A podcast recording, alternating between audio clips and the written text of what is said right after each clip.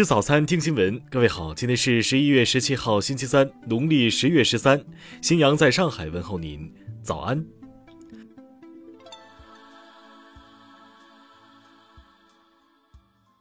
首先来关注头条消息。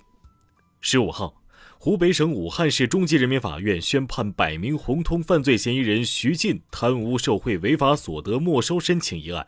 裁定没收其七百八十点六七亩国有土地使用权以及受贿所得的八套房产等财物。徐进曾任武汉市黄陂区区长、武汉市发改委主任。徐进多次收受他人给予的财物，共计人民币约一点五亿元。二零一一年，徐进与妻子一起逃往美国。次年，国际刑警组织对徐进夫妻发布红色通缉令，但美方未提供实质性协助。法院认为，本案有证据证明犯罪嫌疑人徐进实施了贪污受贿犯罪，被通缉一年后不到案，依法应当适用违法所得没收程序裁定没收。听新闻早餐知天下大事。国家卫健委昨天通报，十五号新增本土确诊病例十一例，本土无症状感染者两例。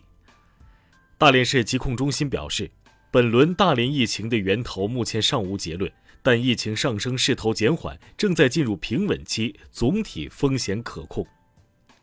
北京市政府新闻发言人表示，当前首都疫情防控形势严峻复杂，但总体上仍在可控范围内。十七号起，进返京需持四十八小时内核酸阴性证明和绿码。近日，香港司法人员接连收到恐吓信件，司法机构昨天表示，已将事件交由警方跟进。任何试图向法官及司法人员施加不当压力的行为，均违反法治精神，冲击司法独立的原则，应受到严厉谴责。据网信办介绍，饭圈乱象整治已累计清理负面有害信息四十余万条，处置违规账号两万多个，群主六千五百多个，解散话题三千多个。教育部日前印发指南，要求将生命安全与健康教育全面融入教材，包括识别校园欺凌、校园暴力，提高预防性骚扰与性侵害的能力等内容。据报道，许家印已透过变卖个人资产或质押股权等方式募集资金，累计已向恒大集团注入超七十亿现金，维持其基本运营。近日，广东省卫健委等部门公布方案。将根据自愿原则，免费为初一到十四岁女生注射 HPV 疫苗。下面来关注国际方面。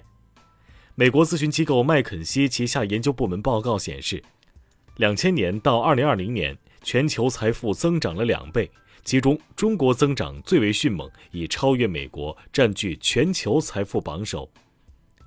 美国总统拜登十五号签署总额约一万亿美元的基础设施投资和就业法案。他表示，该法案的实施将让美国再次前进。当地时间十五号，美国前总统特朗普高级战略顾问班农向执法部门自首。目前，班农面临两项藐视国会的指控。如果罪名成立，班农将面临至少三十天、最多一年的监禁。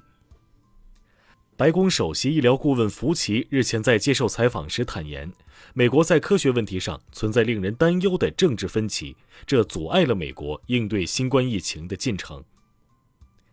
利比亚前领导人卡扎菲次子赛义夫·伊斯兰十四号登记参选总统。据路透社报道，这几乎是赛义夫近十年来的首次公开露面。美国国防部发言人科比称。俄罗斯正在开发的反卫星武器或对美国和其他太空大国构成威胁。俄联邦航天局局长罗戈金周二将与美国国家航空航天局代表会面，讨论太空垃圾接近国际空间站情况等问题。澳大利亚媒体发布的民调结果显示，总理斯科特·莫里森的支持率降至2020年3月以来最低水平。近日。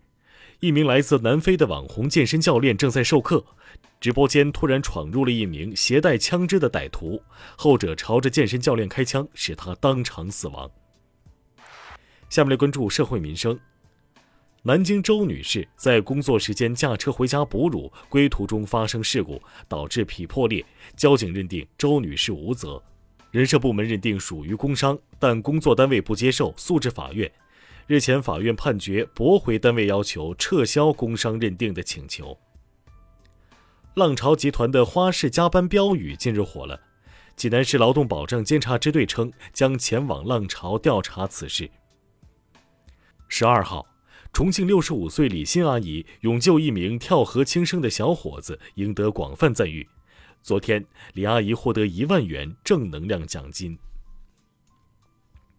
近日，上海市公安局宝山分局接到报警，一所中学操场发现一只白色狐狸受伤，需要救助。农委部门工作人员到场查看，确认这是一只野生的白狐，并将其带回进行救治。十五号晚。成都一小学生因做错题被老师扇耳光的视频在网上引起反响。昨天，涉事老师和学校领导去学生家中就孩子被打一事当面道歉。当地教育部门表示，将根据调查结果作出处理。下面来关注文化体育，在凌晨结束的世预赛十二强赛中，中国队一比一战平澳大利亚队，继续保有出线的希望。F1 的阿尔法罗密欧车队与中国车手周冠宇签约，现年二十二岁的周冠宇将成为征战 F1 正赛的第一位中国车手。太原市文物考古研究所公布，发现了一处仰韶中晚期遗存，最有价值的发现是五边形房址，是太原目前发现最早的新石器时期遗存，具有重大的研究价值。歌手霍尊与前女友陈露的纠纷曾引发极大关注。昨天，霍尊向媒体确认，他与家人已于八月下旬正式向上海警方报警，目前已立案。以上就是今天新闻早餐的全部内容。如果您觉得节目不错，请点击再看按钮。咱们明天不见不散。